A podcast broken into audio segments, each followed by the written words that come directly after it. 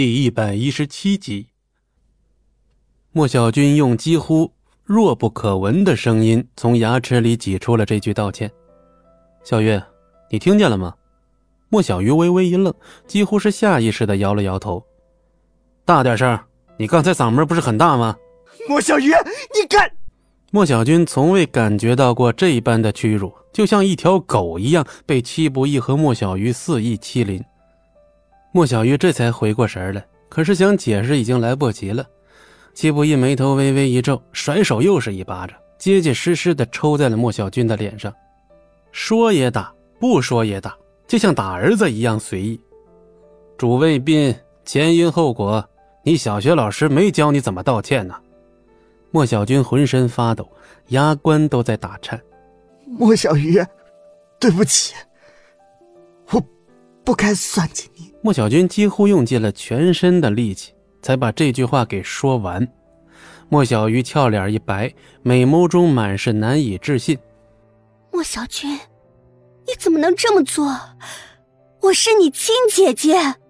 在莫小军亲口承认之前，他心中还保留着一丝幻想。虽然他跟莫小军关系不好，但他一直觉得莫小军至少不会干出这么龌龊的事儿。然而事实证明，他太天真了。哼，真是难看，莫小军，你这几巴掌挨的不亏。莫小军本就憋屈的快炸了，再被莫小倩在边上这么一点，脸色顿时就变成了猪肝一般的酱紫色。表现还行，滚！可是莫小军居然还跪在原地不动。莫小军，难不成你还跪上瘾了？那你干脆在这里跪上三天三夜。莫小鱼啊，说不定真就原谅你了呢。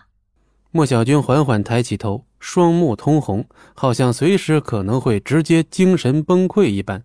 今天的耻辱，我莫小军记住了。我早晚会让你千百倍奉还，早晚。然而戚不义却只是微微一笑，显然并没有放在心上。莫小倩看着莫小军离开的背影，嘴角是忍不住的往上翘。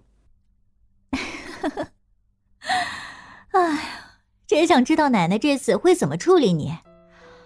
就可怜了我这苦命的妹妹，没好人家愿意要就算了，还要被个窝囊废拖下水。哎呀，我这个做姐姐的看着都心疼呢。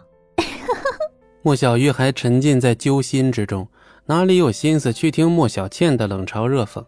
而戚不义则更直接，砰，把门关上了。莫小倩站在原地，别提有多尴尬了。她本想最后以胜利者的姿态好好奚落一下双方，却没想到自己成了小丑。一个窝囊废，一个破鞋，你们给我记着！莫小倩气急败坏地冲着防盗门叫骂。回到家里，莫小鱼坐在沙发上，把脸深深地埋在膝盖之中。这种打击对他来说实在是太大了，这已经超出了家庭矛盾的范围。莫小军是要他身败名裂呀！戚不义靠在墙上，语气平缓地说：“现在你明白了。”莫小鱼沉默不语。曾经有个人跟我说过：“当你心情不好的时候，就吃顿好的，吃完了心情就好了。”戚不义一边说一边走向厨房。“谁跟你说的？”